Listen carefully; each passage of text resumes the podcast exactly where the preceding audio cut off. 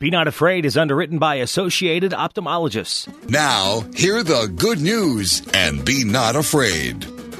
Muy buenos días, amable audiencia de Iowa Catholic Radio. Les saludo en este domingo 27 de marzo del año del Señor del 2022, en el que la Santa Madre de la Iglesia nos lleva en este cuarto domingo de Cuaresma.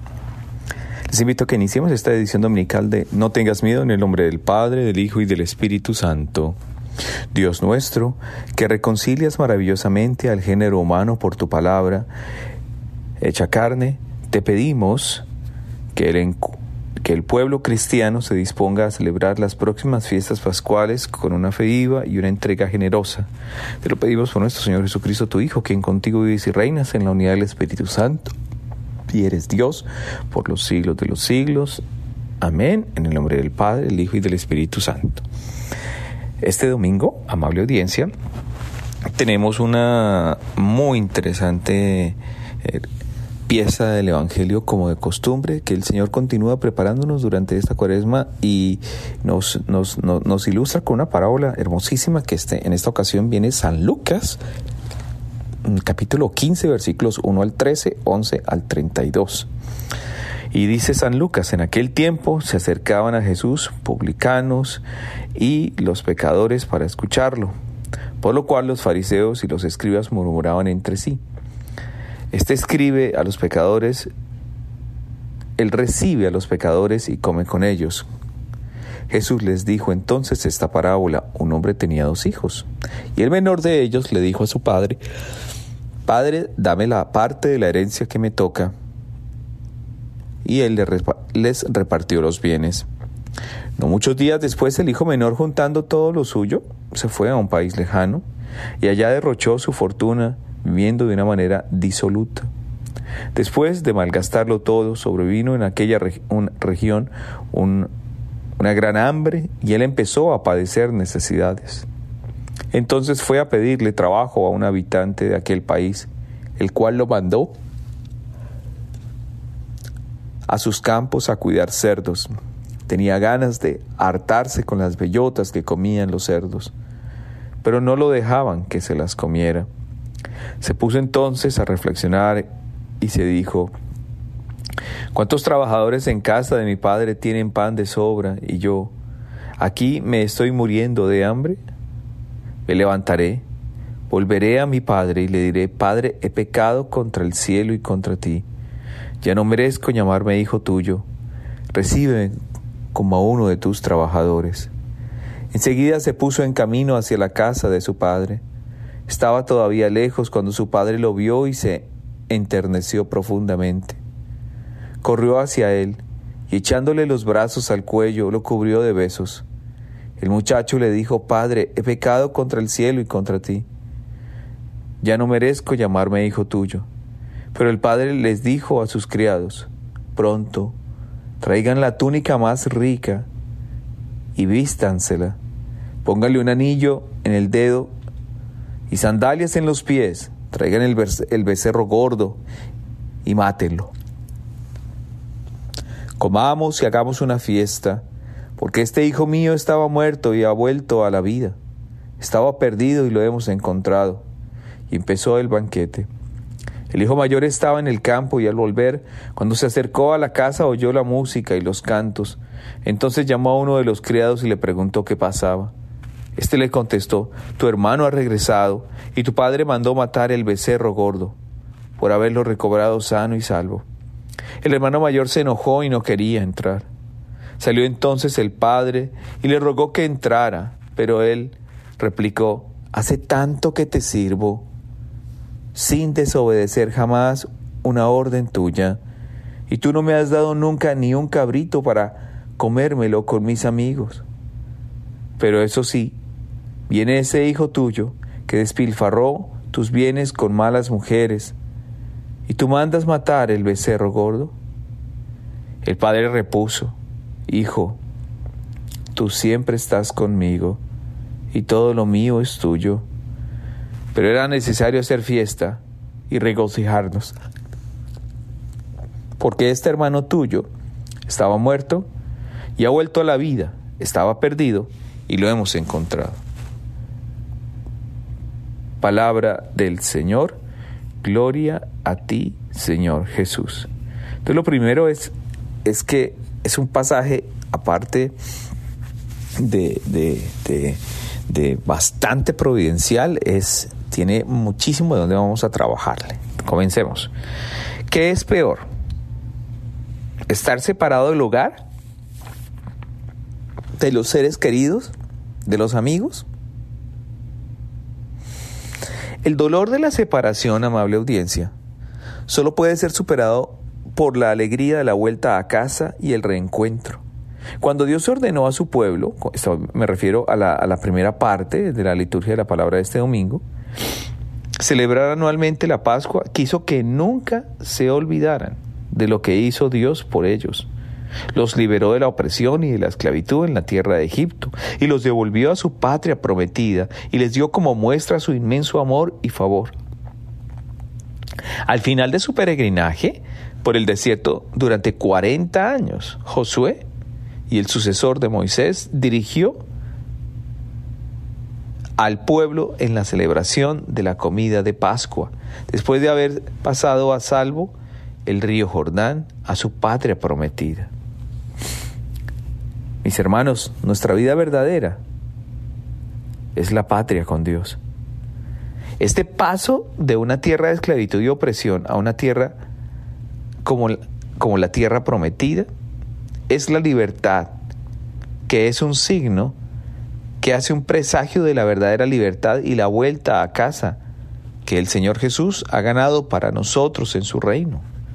Mediante su victoria en la cruz, amable audiencia, el Señor nos ha dado la libertad y el dominio del pecado y el dominio sobre las tinieblas y nos ha trasladado a su reino de luz, de verdad y de perdón. Dios nos está ofreciendo esta libertad a todos los que creemos en su Hijo, el Señor Jesucristo. Dios no desea la muerte de nadie. Por eso nos envió a su único Hijo para liberarnos de la esclavitud del pecado. Y ese pecado, liderado por Satanás, y, ese pecado que solo conduce solo a la muerte. En otras palabras, lo hace para devolvernos la paz eterna, la alegría y la abundancia de amor de un Padre en el cielo. Entonces aparece una figura que bastante impacto crea en nosotros, el Padre misericordioso que acoge a su Hijo perdido. Nuestro Señor nos ilustra esta Pascua a través de la esclavitud del pecado y la condena a la libertad, y la nueva vida en Cristo con la parábola más larga registrada en los Evangelios. ¿Cuál es el punto principal de esta historia que Jesús nos cuenta sobre dos hijos ingratos y su extravagante amor de padre? Es el contraste entre un hijo obediente y otro quizás rencoroso, rebelde, que deseaba la muerte de su padre? ¿O el cálido recibimiento que se le da a un hijo derrochador y el frío recibimiento que se le da a un hijo trabajador, por así decirlo, como el mayor? Jesús contrasta el frío y distante recibimiento del hijo mayor a su hermano descarriado con el cálido abrazo del Padre y la fastuosa fiesta de bienvenida a su hijo arrepentido. A su hijo arrepentido. Aunque el hijo descarriado había malgastado el dinero de su padre, este sin embargo mantuvo un amor ininterrumpido por su hijo. El hijo, durante su ausencia, aprendió mucho de sí mismo y se dio cuenta de que su padre le había dado un amor que él no había devuelto. Todavía tenía que conocer la profundidad del amor de su padre por él.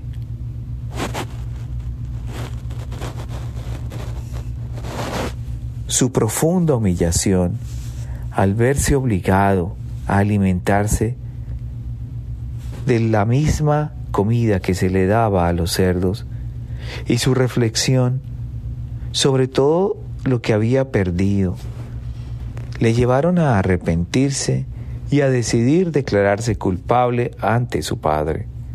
Aunque esperaba una reconciliación con su padre, no podía siquiera imaginar un restablecimiento total de la relación.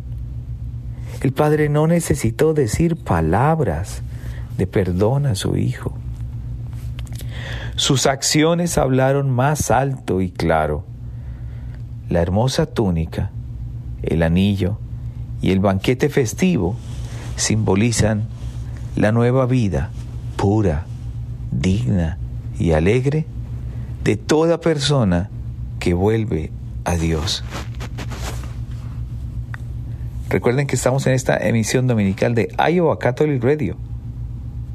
No tengas miedo.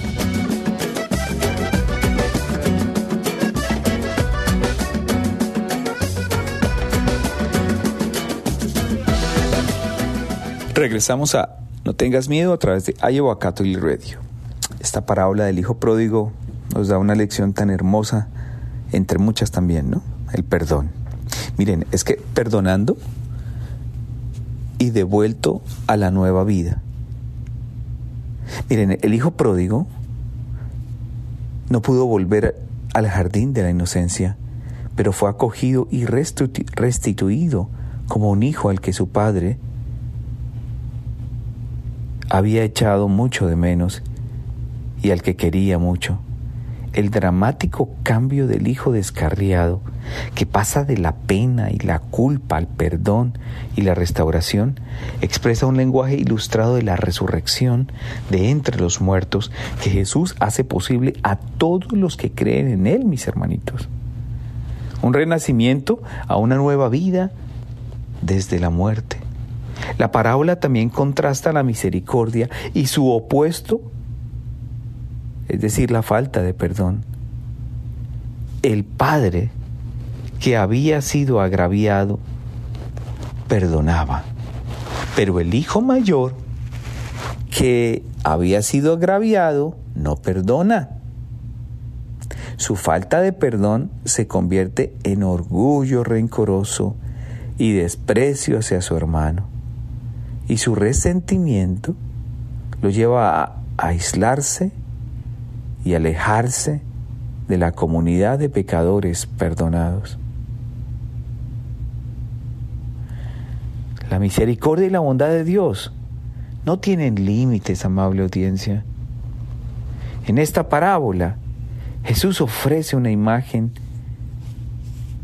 vivida a través de la reconciliación. Y es así como Dios perdona. Dios es realmente más bondadoso que cualquiera de nosotros. No perdamos la esperanza ni nos demos por vencidos cuando nos alejamos de Dios.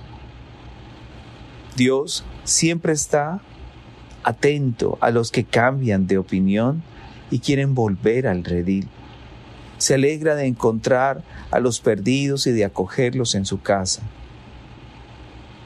¿Será que acaso no conocemos la alegría del arrepentimiento y la restauración de la relación como hijo o hija del Padre Celestial? Sin lugar a dudas, amable audiencia, nosotros hemos eh, vivido muchas circunstancias de dolor, de angustia, cierto, pero también en el sufrimiento y en la indiferencia en la que nos hemos visto involucrados en circunstancias muy lamentables del pecado, de muerte y de separación de Dios. El Evangelio de este domingo quiere ilustrar una vez más a la humanidad entera que se aleja de manera antipática del amor de Dios, que también quiere reclamar ese deseo y ese apetito incontrolable de una libertad basada en un desenfreno.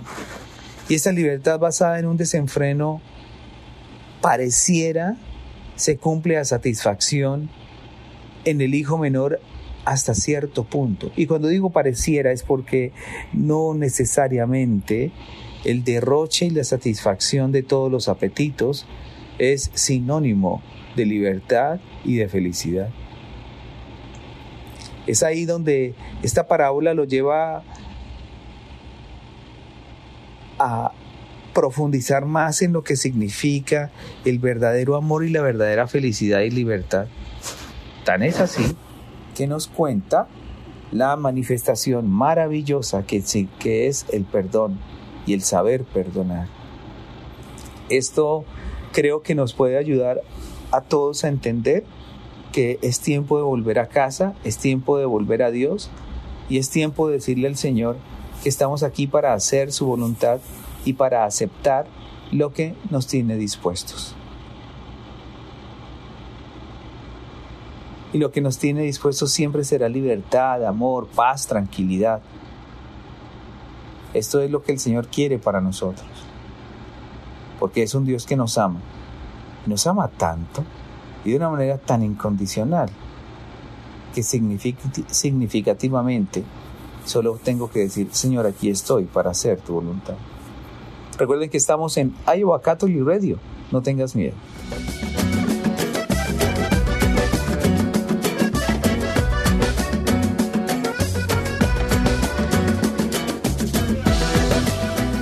Regresamos a esta edición dominical en Iowa Catholic Radio de No tengas miedo. Quisiera en esta parte, en este tercer segmento de nuestro programa, que hiciéramos una, una visión diferente de esta parábola del Hijo Pródigo y la lleváramos a un escenario práctico. El escenario práctico al que quiero invitarlos, amable audiencia, es ustedes y yo dónde estamos en este momento de esta parábola. ¿En qué, ¿En qué lugar de la parábola nos encontramos? ¿En qué lugar de la parábola Dios está notificándonos o haciendo presente nuestro estado actual de vida. En el primer momento en el que estamos quizás eh, reclamando a Dios, bueno, ¿qué has hecho por nosotros? ¿Qué nos has dado? Y, si nos has dado todas estas cosas, por favor, entonces yo quiero que, eh, que me entregues toda mi herencia, que yo quiero irme a buscar nuevos rumbos, ¿no? Esa, esa puede ser una, una, una, una etapa en la que la humanidad entró hace bastante tiempo, amable audiencia, para ser honestos.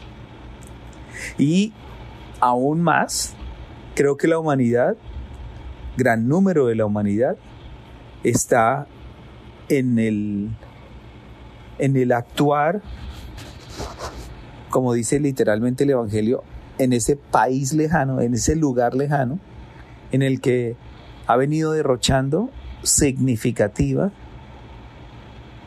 intencional y decididamente todas las bendiciones y gracias que Dios le ha dado. Y está tan aferrada esa humanidad que todavía no ha medido las consecuencias de sus actos. Pero si avanzamos más, pareciera que hay signos de esperanza cuando eh, nos estamos atravesando en la actualidad un mundo convulsionado por la guerra, convulsionado por la violencia, convulsionado por la hambruna en muchos lugares del mundo y como por esa sensación de inestabilidad. ¿Y saben qué es lo más doloroso, amable audiencia? Pareciera que en este momento la humanidad no ha llegado a comprender lo que significó o ha significado, y digo ha significado porque no ha sido desterrada del todo, esa nefasta circunstancia de la pandemia en la que la historia de la humanidad se vio envuelta en una durísima prueba, durísima expresión de de reconocimiento de lo frágil y pequeños que somos con la pandemia. ¿Qué quedó después? ¿Qué nos lleva a pensar después todo esto que pasó con la pandemia? Ahora ya con estos vientos de guerra y con esas dolorosas experiencias de violencia a lo largo y ancho del mundo, ¿qué aprendimos? ¿Qué aprendimos de una enfermedad que nos aisló? Sí que en su momento hubo expresiones de generosidad, de colaboración, de cuidado. No podemos desconocerlo, pero ¿qué aprendimos para que ahorita estemos en un escenario un poco más adverso como es el de la guerra? Parece que los sentimientos de odio, los sentimientos de rencor, abundan tanto en el corazón del hombre que lo hacen ciego, lo hacen testarudo, lo hacen querer hacer las cosas a su voluntad y aplastar al otro. Y yo creo que esta parábola del Hijo Pródigo nos ayuda a ubicarnos en el estado actual de nuestra vida, en alguno de esos segmentos de los que narra la misma palabra y los mismos momentos. Yo creo que esta es una palabra que cada uno, invitado por Dios, puede identificar en qué momento de la parábola se encuentra. Porque la pedagogía de Dios no es una pedagogía de masas, la pedagogía de Dios es una pedagogía de corazón a corazón. Y esa pedagogía de corazón a corazón ilustra claramente y pone en evidencia la cercanía que necesitamos de Dios. Y la cercanía que necesitamos de Dios es para de verdad ser felices, auténticamente felices. No es ese sentir efervescente del placer temporal.